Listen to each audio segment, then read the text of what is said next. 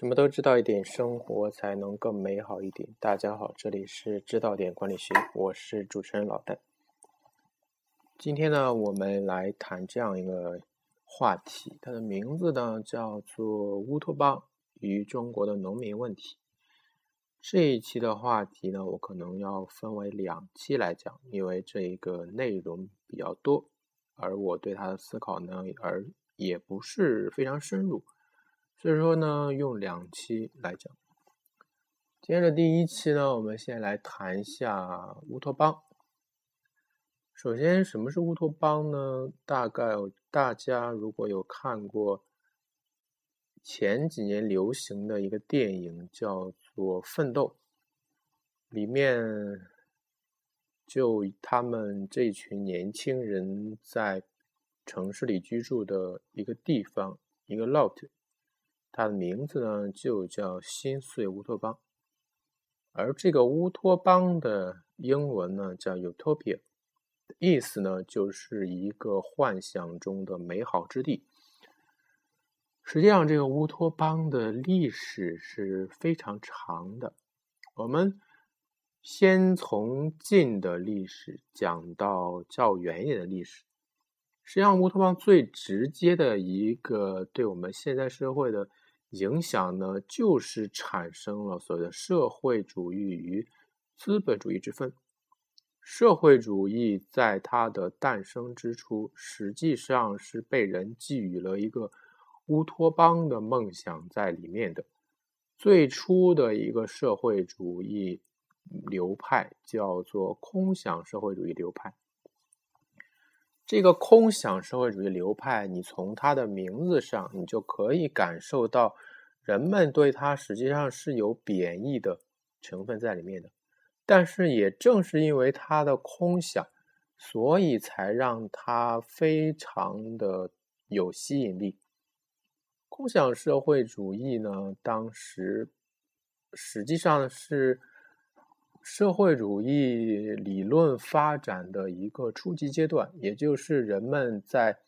资本主义的大都市里受尽了每天的日常生活的之苦，受尽了资本家的压迫。当然，大那个时候资本家确实是压迫人的，就是有一种。类似于我们马克思所讲的剥削阶级的那种感觉在里面，所以说人们就幻想有这么一个地方，人人都可以平等，所有的一切呢都是公有的，所以这个地方就被称为幻想中的乌托邦。这一批最早提出这个空想社会主义的人呢，包括了欧文呐、圣西门呐，还有弗利叶。他们就每个人都用各种办法去实践他们的理想，包括欧文和圣西文也都在美国或者欧洲建立了这样一个乌托邦的社区，但是都由于种种原因，最后没有经营下去。另外一个空想社会主义类似的流派呢，是无政府主义。无政府主义实际上影响也是非常深远的。最早提出这个理论的人叫做克鲁帕托金。而他实际上，大家最熟悉的中国的一个作家叫巴金，实际上也是无政府主义的。虽然大家对他的这一个理这一个理想吧不是很熟悉，大家更熟悉的是他的作品。虽然说大家现在也对他的作品也不是很熟悉了，当年那个中国建国以后。最为流行的几个作家，叫做鲁、郭、巴、老、曹。鲁迅、郭沫若、巴金、老舍、曹禺，这五个人是中国当时官方正统的最为根正苗红的作家。所以，但是他没有想到，这个巴金本质上也是反科学社会主义，他是不政府主义的。就是他主张，人们我们的社我们的人们之间的生活，并不需要一个政府来去管理我们的一些事务，我们也不需要交把我们辛辛苦苦挣来的钱去交给政府，让他们去挥霍，去做一些在我们看来很不必要的事情。我们人们之间自己就可以自发的管理好自己，这个叫做无政府主义。当然，乌托邦在欧洲这个历史也是很长的，从实际上从空想社会主义往再往上呢。上述到那个柏拉图的理想国的理论，理想国是柏拉图的一本非常核心的著作吧，英文名字叫《The Public》，但是它其实还是描写了这样一个乌托邦，就是在这个理想国中呢，有一个人叫哲人王，哲人王就是。柏拉图所设想的哲学家在这个国度里做做作为一个领导者的身份，因为他认为哲学家是最为客观、最为公正，所以他能够管理好这个国家。以下呢，他把国家分为了战士跟普通的劳动者两个身份。而人们都会安于他的身份，所以说这个国家就会一直很完美的运作下去，所以这个国度就叫做理想国。而再往上呢，其实实际上它的乌托邦在欧洲的起源，最早圣经里面的那个伊甸园就是乌托邦的前身。那亚当和夏娃在被那。个大蟒蛇，我也不知道是什么蛇了，被那个蛇骗了，然后去吃了禁果之后，然后被赶出伊甸园之后，人类就落入了沉沦。所以说，但是之前他们所住的那个美好的花园，每个人都赤身裸体，但是并不以为羞耻。这个理想就是最早的一个乌托邦的理想，跟那个乌托邦对应的，实际上有一个现在的流派叫做反乌托邦。这反乌托邦是基于这样一个思想，它就是说，乌托邦很可能最后会沦为政府对我们每个人的控制。最著名的反乌托邦的小说有一些，包括《一九八四》啦，《动物庄园》啦，还有《美丽新世界》。最著名的是一九八四了，一九八四里面有一个老大哥的形象是非常经典的。我原来也在那个节目里面提到过苹果的原来一个很著名的广告，也是基于这个一九八四老大哥的形象的，就是那个奔跑着的女的运动员用大的锤子去把。很大的那个屏幕上，那个喋喋不休的那个老大哥一锤砸破，代表了苹果引领人们走向了更加的自由、更加的创新、更加的快乐的这么一个世界。一九八四代表了一个反乌托邦的一个概念。实际上，反乌托邦和乌托邦基本上是。近年来，或者说近现代的这个文学艺术，包括电影的最著名的两个题材，随便提几个反乌托邦的电影，大家可能看过，但是大家不知道它的题材实际上是基于这这样一个基础的。包括《黑客帝国》最著名的《黑客帝国》三部曲，也是这样一个反乌托邦，还有包括。原来那个叫做叫做什么来着？对了，叫做威尔史密斯主演的《我机器人》，也是实际上也是一个反乌托邦的这么一个主题。实际上，反乌托邦从某种意义上来讲也是一种乌托邦，因为它也是以人们的一种。很不切实际的一种幻想，就是少数人幻想能够打破现有的体制，幻想能打破政府对他们的钳制。所以说，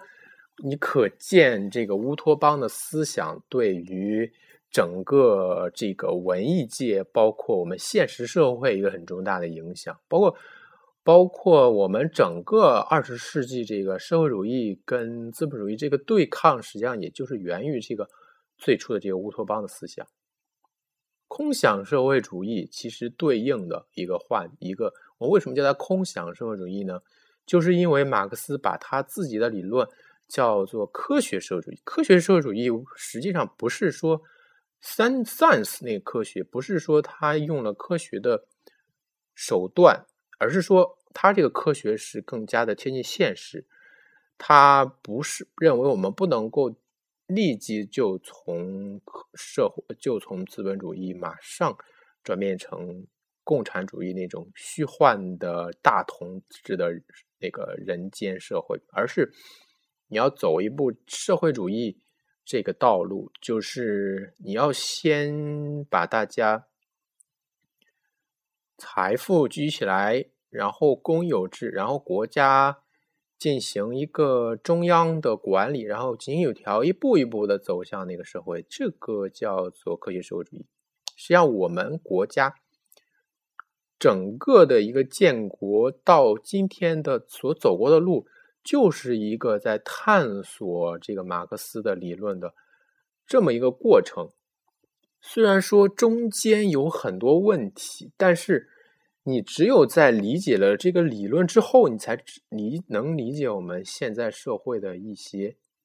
现象。为什么我们国家会走过这样一些道路？实际上，乌托邦不是西方社会的一个专利。中国社会很早就有一个乌托邦的理思想。还是从近代往前说，最近代的一个乌托邦的思想呢？大家知道，孙中山很著名的写写过一个“天下为公”的这么一个牌子。像，“天下为公”呢，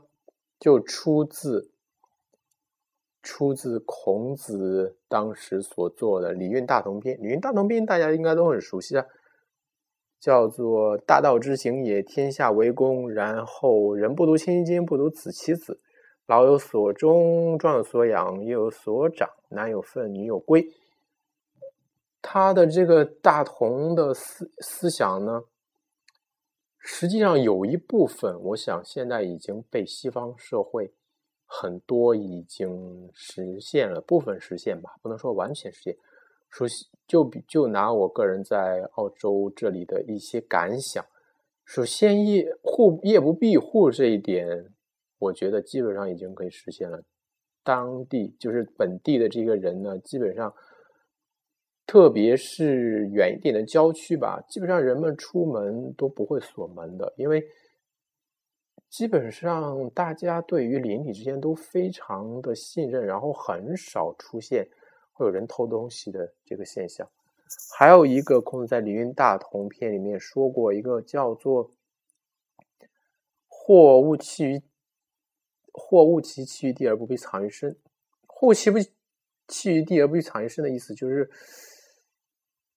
大家有东西，然后扔到地上不怕丢，然后。不用天天把它藏到身上，就在在这里，我就很明显的感受到，你比如说去学校图书馆里，大家把电脑随便扔到桌子上，然后就走掉，然后也没有人会会害怕说自己电脑会丢掉，因为好像基本上没有丢的这种现象。虽然说那个学校也有牌子说不让大家是就乱放个人用品，但是大家还是随便放，因为人人都有电脑，人人。都背着苹果，大家都一样，为什么大家要偷你呢？对吧？而且，你你如果在这边富人区，你可以去到他们富人区看一下，就是他们富人区很多都是把很好的自己用过的东西直接丢到外面，然后让一些有需要的人去把它捡回家用，然后这实际上已经部分实现了孔子这个《礼运大同篇》里面的大同的思想，当然。大道之行，天下为公，这个最根本的还是没有实现，还是有待实现嘛。而《礼运大同篇》的另外一篇呢，叫做《小康篇》，就是我们现在好多所说的中国政府所说的，我们要实现小康社会嘛。小康，实际上这个词也是来源于孔子的《礼运小康篇》。小康和大同的区别就在于，大道大同是大道之行，天下为公；而小康是大道既隐，天下为家。就说天下不是大家的了，天下是个人的，而与而也不是人不独亲亲不独子其子，而是人各亲其亲各子其子。就是说，你不是说你是每个人仅仅就把自己的亲人当亲人，把自己的孩子当孩子，而不管别人，这是一个小康社会的一个一个现象吧？可以说，所以说我们现在。所以，一个小康社会，我觉得可能还没有达到，因为小康社会一个最基本的标准吧，按照孔子所说的是“行人讲让，在职者去，重以为殃”，就是他说，你最社会最基本的刑法要公平，在。在位者，在高位的人呢，你如果触犯了法律，你要备受处罚。所以说，你看到我们现在国家一些现象，一些在在职的人呢，不断的被反腐败揪出来。你可以想象，之前我们国家有多少腐败的人还在，包括现在有多少腐败的人还在高位上。所以说，我们现在这个小康社会，基本上还是没有达到的。我不怕查水表，我也不怕请喝茶，没有达到就是没有达到。其实不仅是孔子啊，老子其实也说也有这么一个大同篇思想。老子《道德经》的最后最后末尾，他说：“他说小国寡民是他的一个思想，就是他喜欢一个小国家，然后没有多少人，然后这个国家呢。”是是说，时有时，莫之其而不用，使民众死而不远徙；虽有周瑜无所成之，虽有甲兵无所成之，使民复结绳而用之。甘其食，美其服，安其居，乐其俗。邻国相望，鸡犬之声相闻，而民之老死不相往来。他意思就是说呢。就这个国家里面，大家虽然有那些很很精巧的器具，大家也不用；虽然有那些呃车呀、马呀这东西啊，也大家也不用，就是用最基本的，大家用结开始结绳，开始纺纺纱，自己自己自给自足。然后呢，每个人都非常安居乐业，然后家与家之间虽然能听到。鸡犬的声音，但是也不经常往来，就是这么描述的这么一个自给自足的这个状态。像我，你可见从我描述的这些里面，你可见这个乌托邦在我们这个社会有着一个多么深厚的一个影响，一个多么深厚的一个基础。OK，今天先先说一下这个理论部分，下一部分我们再来谈。乌托邦跟新的农村建设跟农民问题的关系，OK，什么都知道一点，生活就能更美好一点。这里是知道点管理学，我是主持人老戴，下期再见。